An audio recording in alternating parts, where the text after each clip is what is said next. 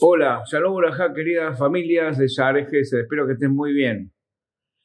En el libro Orhot Sadikim, en Shara Siná, donde habla de no hay que tener odio a nada y a nadie, explica que uno tiene que acostumbrarse, y en muchos lugares de usar también el ajá, en decir y pensar siempre Gam Zule También esto es para bien. Hay muchos niveles.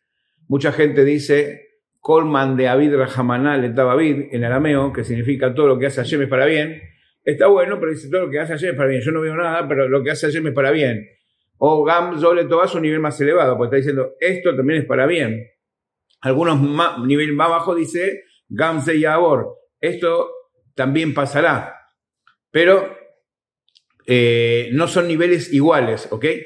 Y vamos a ejemplificarlo con algo que pasó una vez, más, como pregunta chico, ¿pasó de verdad o no? Sí, esto pasó de verdad.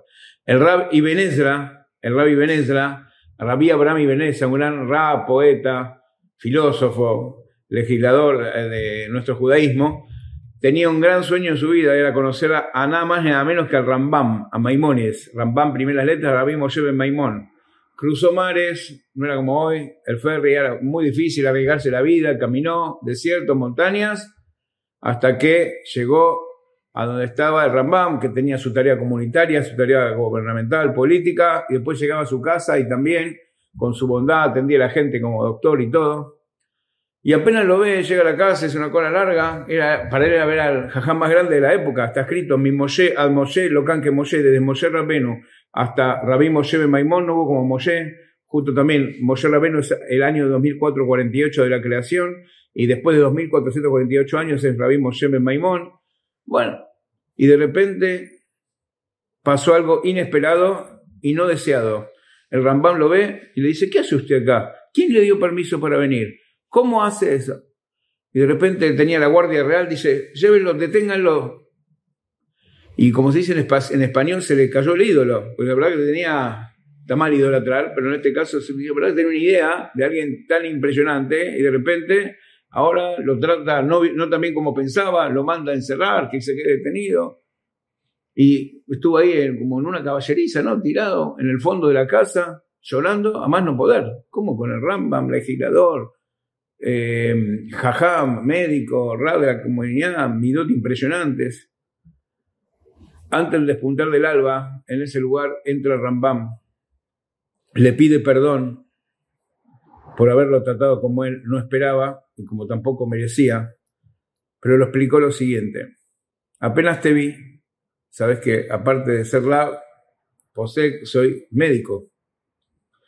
Apenas te vi me di cuenta, andas a ver el iris, la córnea, que tenías una enfermedad que en pocos meses ibas a perder toda la vista.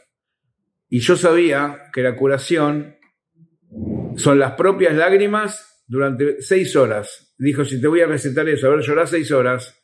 ¿Quién llora seis horas? Nadie.